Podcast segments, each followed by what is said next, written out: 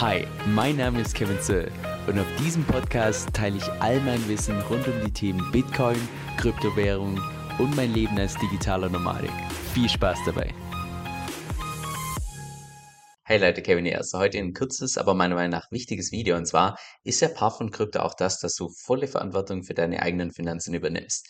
Und genau deshalb finde ich persönlich auch wichtig, dass man sich ab und zu auch mit diesen potenziellen Worst-Case-Szenarien auseinandersetzt. Und das folgende Szenario, mit dem ich mich vor kurzem auseinandergesetzt habe, ist das folgende, dass ich mir überlegt habe, naja, was wäre, wenn ich jetzt beispielsweise ein Wort offen habe bei MakerDAO, bei Liquidity, bei DCF oder wo auch immer.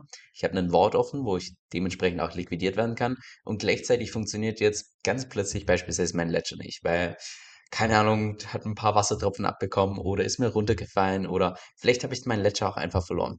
Was macht man in so einer Situation? Also erstmal weg, deine Kryptowährungen sind dann natürlich nicht verloren. Logisch, weil deine Kryptowährungen sind ja nicht auf diesem Gerät hier gespeichert, sondern dieses Gerät gibt dir ja nur Zugang zu deinen Kryptowährungen. Genau gesagt, dein Private Key bzw. dein Seed.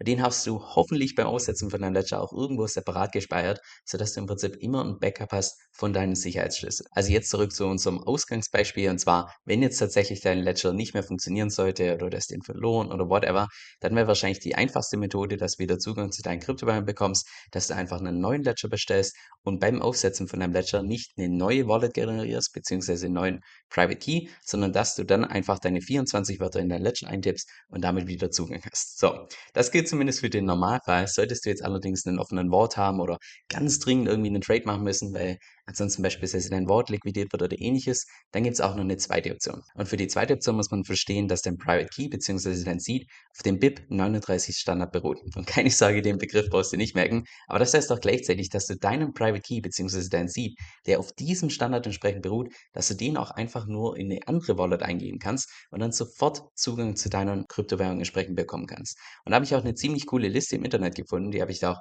unten in der Beschreibung entsprechend verlinkt. Wie du hier sehen kannst, die ganzen Wallets, die mit dem BIP 39 Standard klarkommen, die ganzen Hardware-Wallets, die sind wir auch gerade schon durchgegangen mit beispielsweise Ledger.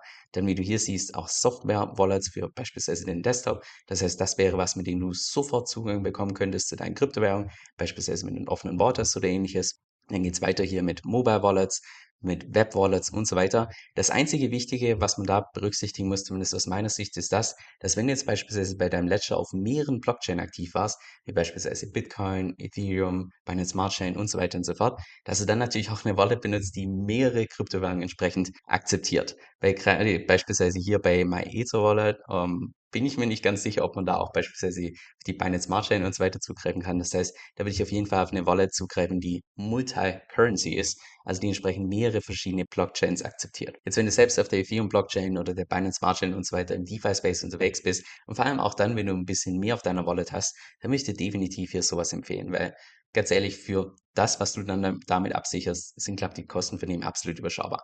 Außer du hast jetzt vielleicht ein paar hundert Dollar auf deiner Wallet. Ich weiß nicht, ob sich dann unbedingt schon Hardware-Wallet lohnt, aber im Allgemeinen denke ich, dass der DeFi-Space im Allgemeinen schon relativ unsicher ist. Von daher würde ich wahrscheinlich eher bei den Sachen, die du selbst unter Kontrolle hast, wie beispielsweise die Sicherheit von deiner eigenen Wallet, da würde ich einfach, ja, auf Nummer sicher gehen. Jetzt, falls du derzeit noch kein Ledger hast, dann hast du grundsätzlich zwei verschiedene Optionen. Erste Option ist die, dass du zur offiziellen Webseite gehst und dort beispielsweise den Ledger Nano S bestellst. Das ist auch die Version, die ich selbst habe, die ungefähr 80 Euro kostet. Ich weiß, jemand die Preise in türkischen Lira angegeben, weil irgendwie aus irgendwelchen Gründen mein VPN in diesem Land hier auf Zypern ja, sein Service verweigert, ist halt eben so.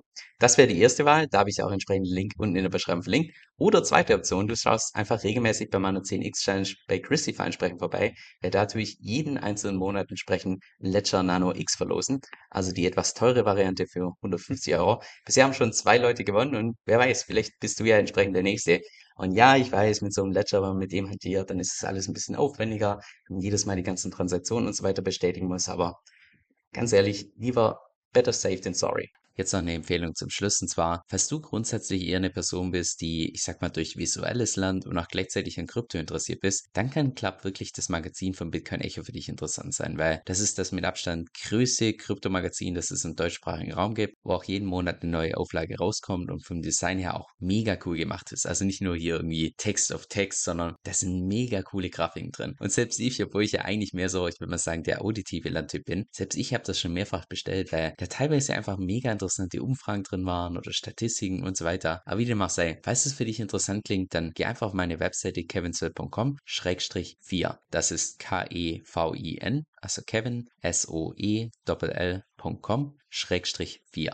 Dieser Podcast stellt weder eine steuerrechtliche noch eine finanzielle Beratung dar. Das heißt, alle Informationen sind wirklich nur zu Informationszwecken bestimmt.